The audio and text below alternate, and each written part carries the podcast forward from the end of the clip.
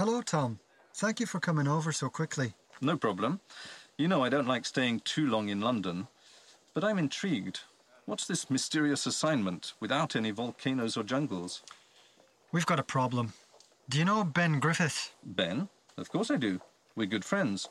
What's the problem? Ben's in America now, investigating a mysterious death. A woman called Judy Farringdon.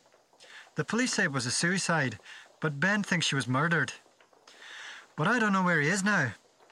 The murder took place in Los Angeles, where Ben lives. But when I phone his flat, I get no answer.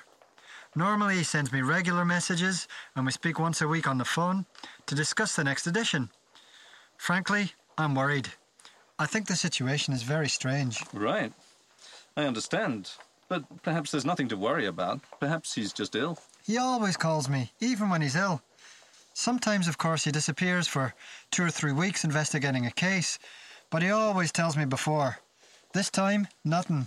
But is that a cause for alarm? Sometimes I don't get in touch with you for a month. But you're not Ben, and you don't do the same kind of work.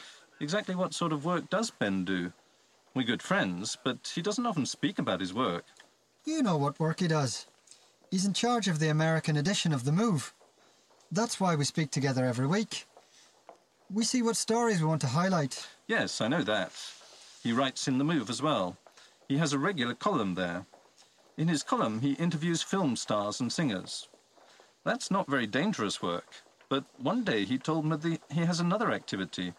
He said it was more dangerous, but when I asked him to tell me more about this other activity, he didn't want to. Okay, you're right. Ben interviews celebrities for The Move. And he's in charge of the American edition, but he also investigates illegal activities. No kidding. What sort of illegal activities? All sorts. Corruption mainly. Anything unethical or dishonest.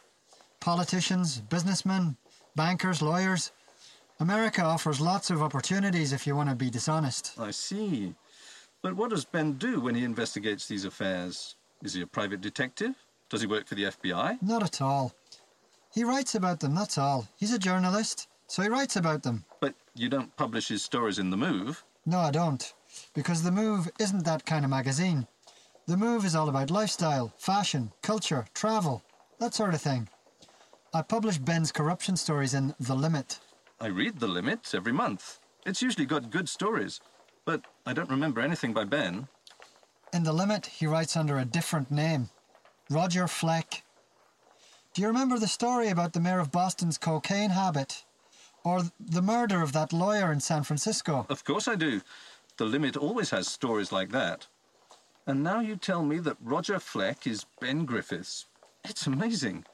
But why does he have two identities? Why doesn't he use the same name? It's useful to have two identities. He tells people his name is Ben Griffiths, so they just think he wants to interview celebrities. He never says his name is Roger Fleck. Well, this is a big surprise to me. I mean, Ben's my friend. And now I discover that I don't even know him. Well, we all have secrets in our lives, Tom. Little secrets usually. Ben's got a big secret, that's all.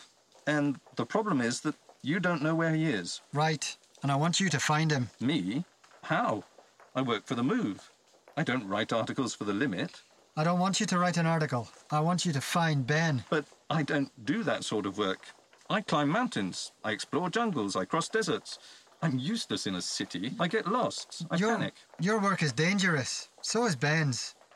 It's a different kind of danger, but what does that matter? Adapt, Tom. That's a secret. And if you're afraid of cities, take somebody with you. Take your photographer. Simon, he's in Russia now. We want to make a documentary about Siberia, and he's making preparations. We'll find someone else. Simon's not the only photographer in the business. He's good, but there are many more like him. But I always work with Simon. In three or four days, he'll be back. Then we'll go to look for Ben. I'm sorry, Tom, but I want you to leave straight away. I know you normally get a few days' rest between assignments, but this is special. Ben's one of my best reporters. Without him, both the limit and the move are in trouble. I want to know where he is. All right. I find another photographer, and then together we find Ben. Oh dear, Caroline's not going to like this. I'll give her a ring. I'll explain. It's all right, Max. I can do my own explaining. Of course. But I want you to go with someone, not on your own. It's a dangerous mission, perhaps. Ask Jenny who she's got on her files. Jenny? Jenny Watkins. She's my talent spotter. She's an agent for people in the media. She's got a file of at least a 100 CVs. Writers, reporters, IT people, photographers. She knows a lot of them personally. I'm sure she can find someone for you. But she's in Cardiff right now. Here, this is her card. I suggest you get in touch with her. All right. I find another person to help me, and then together we find Ben. That's right. And Tom, Yes? good luck.